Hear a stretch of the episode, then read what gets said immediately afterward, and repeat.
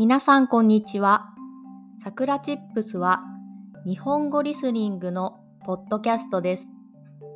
There is a transcript in Japanese on my website.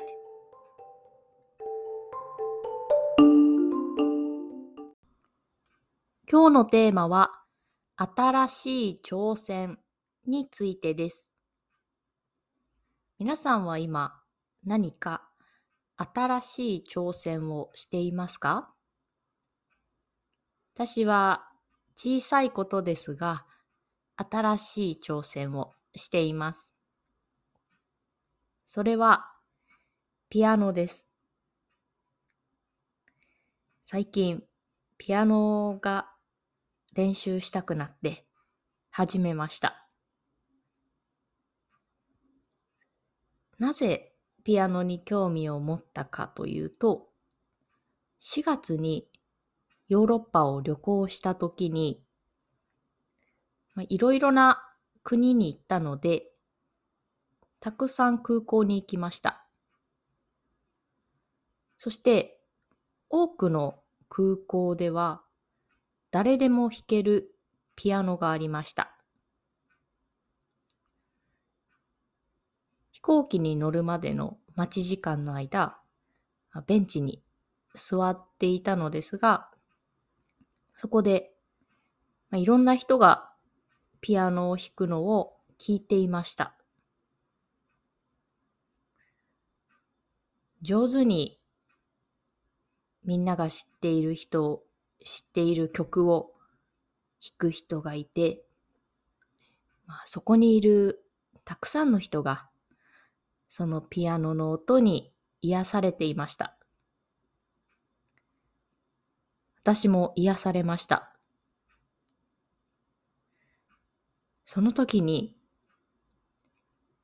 こうやってピアノが弾けたらいいなと思って、そして日本に帰ってきてからピアノをしようと思いました。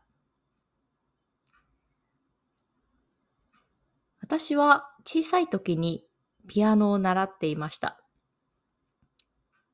ですが、中学生になってからは、もうピアノをやめていたので、長いブランクがあります。なので、今はまだ上手に弾けません。ピアノはですね、ネットで安いものを買いました。まあ、新しい挑戦といっても、続くのか、私が続けることができるのかっていうのをちょっとわからなかったので、まずは簡単に始められるように安いものを買いました。今はだいたい毎日気が向いた時にピアノを練習しています。少しずつ弾けるようになってきました。ただ、人に聞かせられるような、そんな空港で弾けるようなレベルではないです。これも日本語の勉強と同じで、毎日コツコツとすることが必要だなと思います。また、上手に弾けるようになったら、桜コミュニティの中で、ちょっと発表しようかなとも考えています。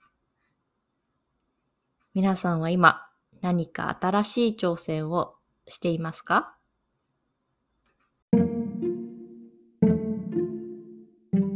それでは今日はこの辺で終わりにしようと思います。If you want to help us continue to create podcasts like this, please consider making a small monthly contribution at sakuratips.com. You can get Japanese chair twice a month. Check the description box. じゃあ、またね